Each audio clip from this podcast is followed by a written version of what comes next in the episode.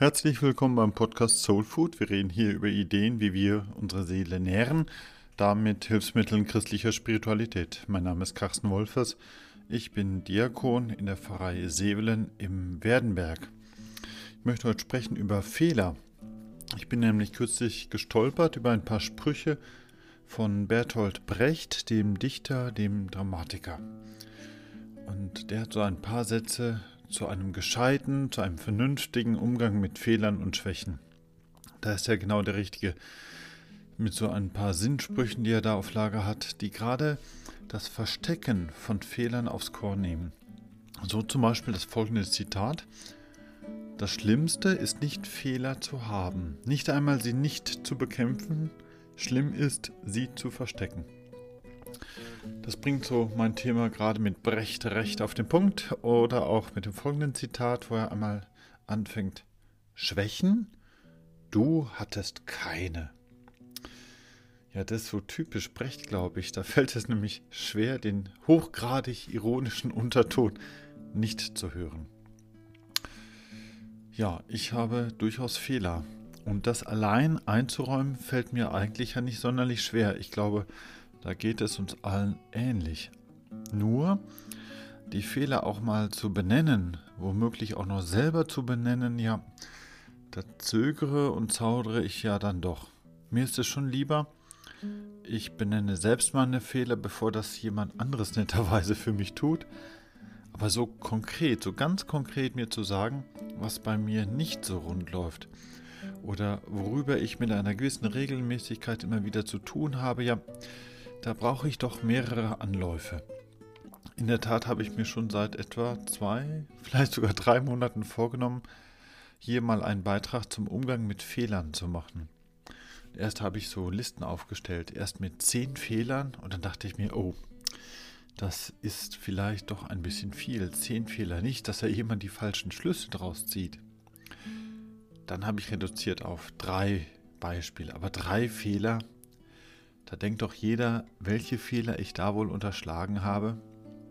Und das genau ist das Problem ja bei Fehlern, dass ich mir Gedanken mache, wie ich mich selbst dabei sehe und erst recht aber auch, wie andere mich dabei sehen, wenn ich Fehler mal nicht verstecke. Also, fünf Fehler für heute mal, das ist hoffentlich weder zu viel noch zu wenig. Bleiben wir heute mal bei fünf Fehlern. Ich möchte die tatsächlich mal konkret auflisten. Fehler Nummer 1 ist bei mir die Handschrift. Ich behaupte zwar immer noch, ich hätte eine einigermaßen schöne Handschrift, aber andere haben da ihre Zweifel, das sehe ich. Und ich bekomme regelmäßig Fragen, ob das eine Schrift sei oder irgendetwas anderes. Wenn ich in der Schule mal wieder unterrichte, schreibe ich ganz gerne so die wichtigsten Stichworte an die Tafel. Ich traue mir schon keine Sätze mehr zu.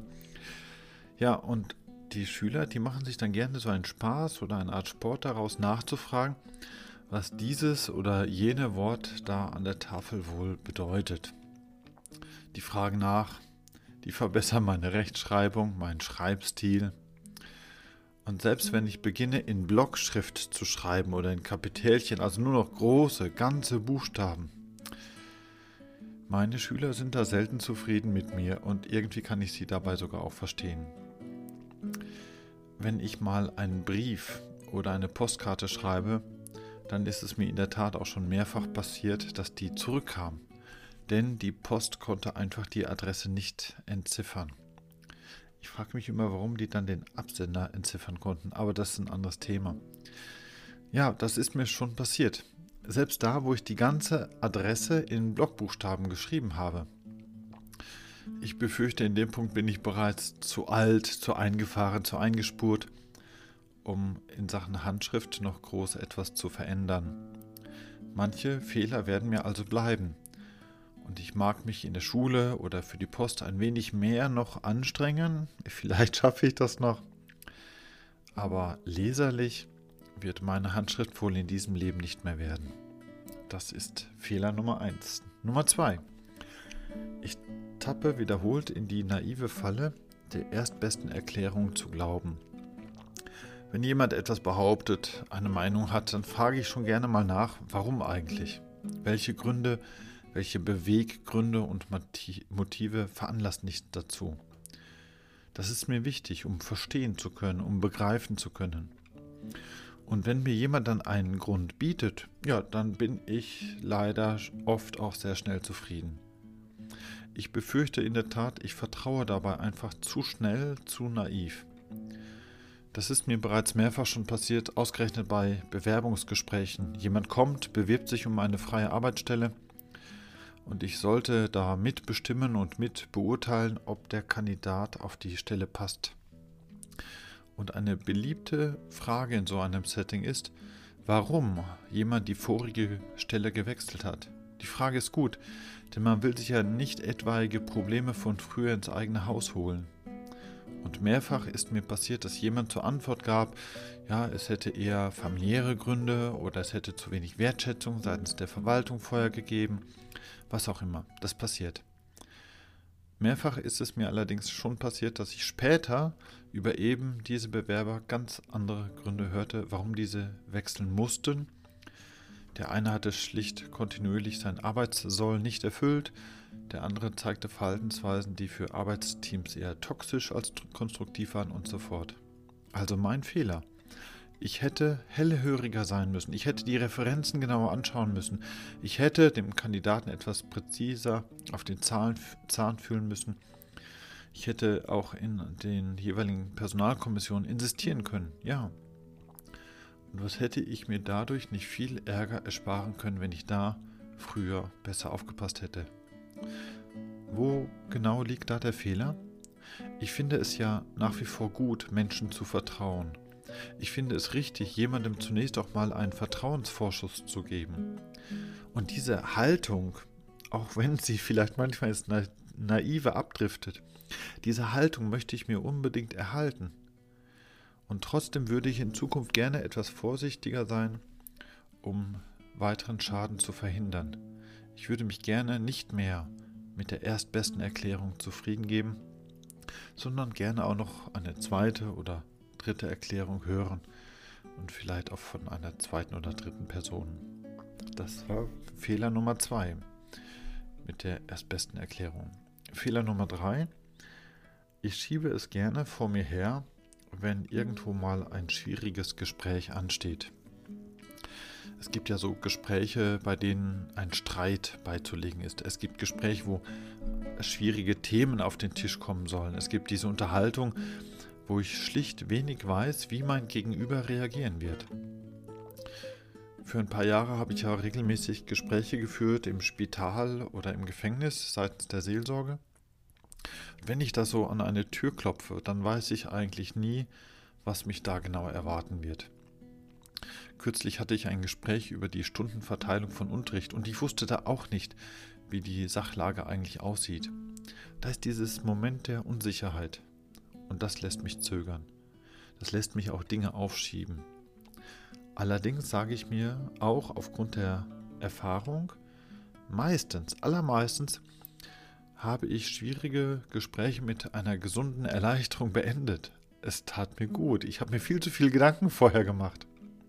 Und trotzdem, trotzdem schiebe ich es gern mal vor mir her, einen Termin zu finden, das Gespräch dann zu beginnen.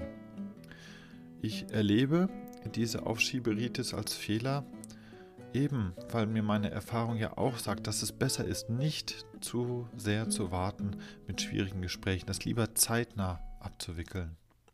Für alle Beteiligten ist das in der Regel besser, diese Kuh nicht zu lange auf dem Eis stehen zu lassen, eher zeitnah zu schauen, wo man eigentlich steht und wie es dann auch gut weitergehen kann. Also Fehler Nummer drei die schwierigen Gespräche aufzuschieben. Fehler Nummer vier ist wohl ein Klassiker und zwar, es fällt mir manchmal schwer, Hilfe anzunehmen. Leicht rede ich mir ein, es sei viel einfacher, das mal eben selbst zu erledigen, alleine zu erledigen. Und dennoch geht es manchmal nur darum, mir einzugestehen, dass ich meist Hilfe von anderen doch ganz gut gebrauchen kann. Der Stolz redet mir ein, ich kann das alleine. Die Arroganz sagt mir, ich kann das alleine besser. Und die Scham sagt, das müssen andere nicht unbedingt mitbekommen. Vielleicht scheue ich auch gelegentlich einfach davor zurück, dass jemand mir helfend über die Schulter schaut und mitbekommt, wie gut oder wie schlecht ich meine Aufgaben gerade erledige. Und eigentlich macht es mir viel mehr Freude, in einem kreativen Prozess einzusteigen, Ideen miteinander ja auszutauschen, einander gemeinsam vorwärts zu bringen. Der Prozess hin zu einem Ergebnis ist ja meist viel interessanter als das Ergebnis selbst. Und dennoch, um bloß nicht in den Verdacht zu geraten, hilfsbedürftig zu sein, lehne ich manchmal Hilfe ab, wo sie mir eigentlich ganz gut tät. Und da weiß ich doch, das ist auch ein Fehler. Fehler Nummer 5. Ich schreibe zu wenig Karten und Briefe. Das liegt nicht bloß an meiner Handschrift, dass ich da eine gewisse Hemmung verspüre, nein, ich melde mich eher selten. Einerseits liegt das an meiner Erziehung, denn oftmals hat es daheim geheißen, also wenn was ist, dann melde dich. Wenn was ist, dann melde dich. Die Konsequenz daraus war, dass ich mich nicht gemeldet habe, wenn nichts Besonderes anstand. Ja, das ist, als bräuchte ich immer einen guten Grund, um einen guten Kontakt auch zu pflegen. Ich habe irgendwann vor ein paar Jahren in einer Papeterie mal eine Postkarte gelesen mit diesem Spruch, Freunde seien gerade jene, bei denen man vorbeikommen kann, ohne einen bestimmten Grund zu haben. Als ich das las, da fühlte ich mich sehr ertappt und zugleich auch sehr verstanden.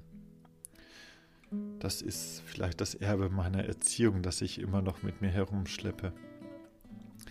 Andererseits liegt mir das auch, aufgrund meines Naturells, nicht zu viel zu schreiben, nicht zu viele Karten und Briefe loszuschicken. Als eher stiller, introvertierter Typ komme ich wohl auf lange Zeit auch ganz gut alleine zurecht. Und dann greife ich eben selten zum Stift, um einen Gruß loszuschicken.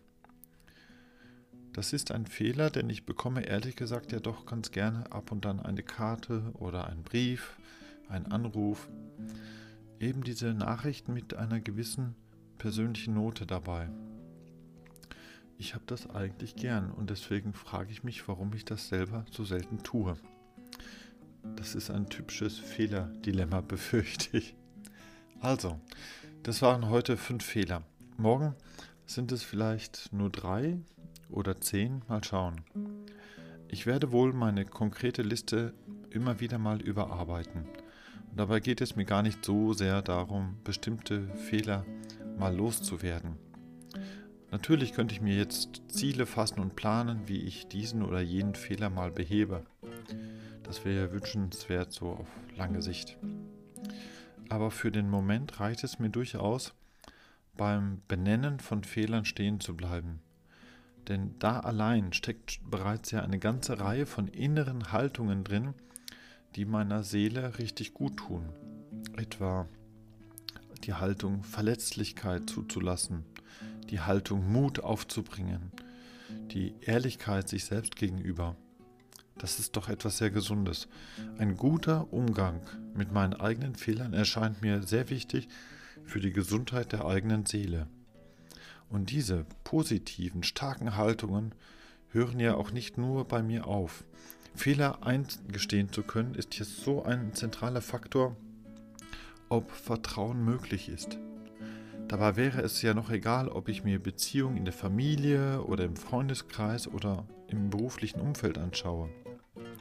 Die Frage ist ja überall gleich. Kann ich jemandem vertrauen, der keine Fehler einräumen mag, der keinen Hinweis auf Fehler bei sich duldet? Eigentlich wohl kaum.